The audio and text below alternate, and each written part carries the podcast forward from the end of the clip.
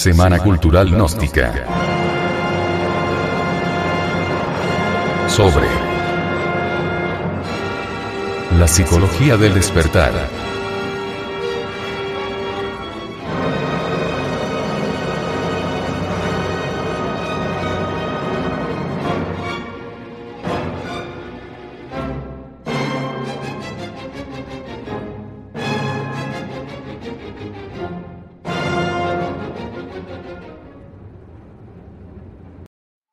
La empatía.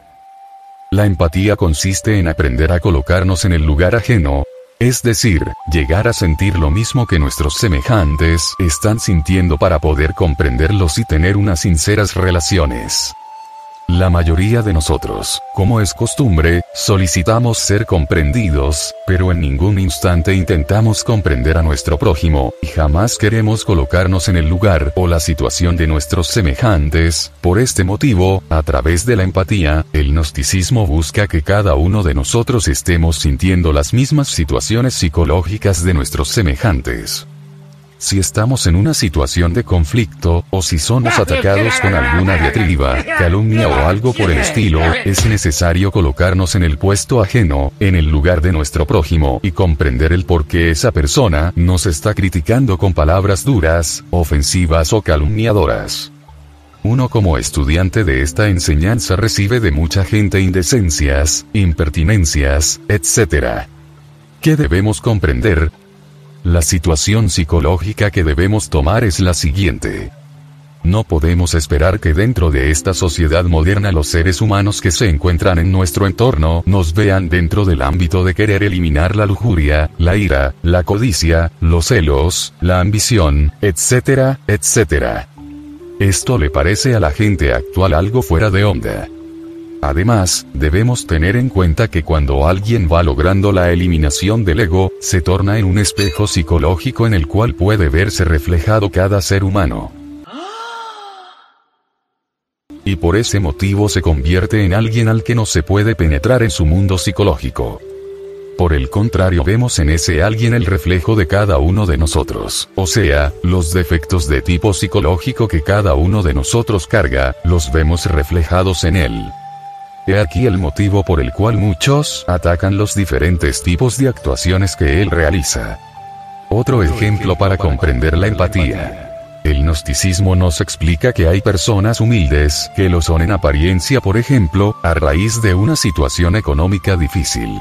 Pero en el instante que se les pone smoking, un gran carro y una suma considerable de dinero, entonces esas personas se tornan orgullosas.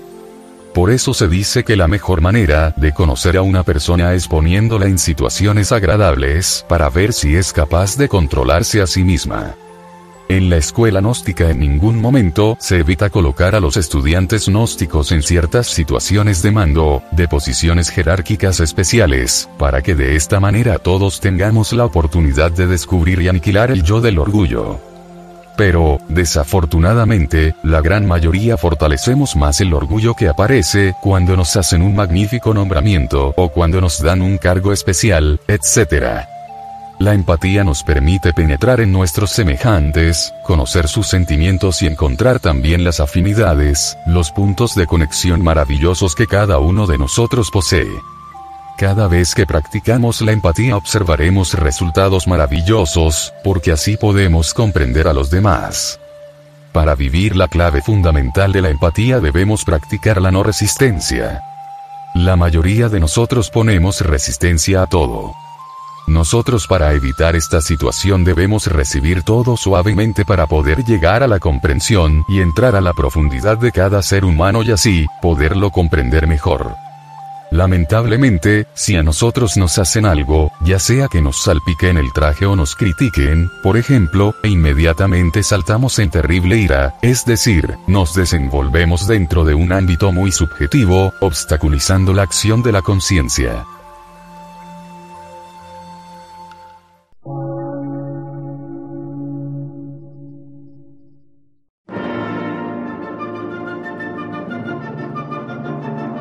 Emisora, gnóstica, transmundial. Por una nueva civilización y una nueva cultura, sobre la faz de la Tierra.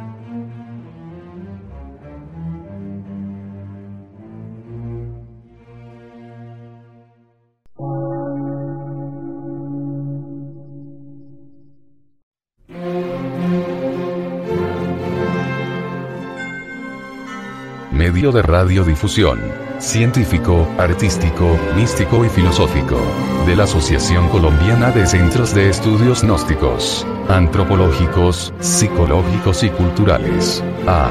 C.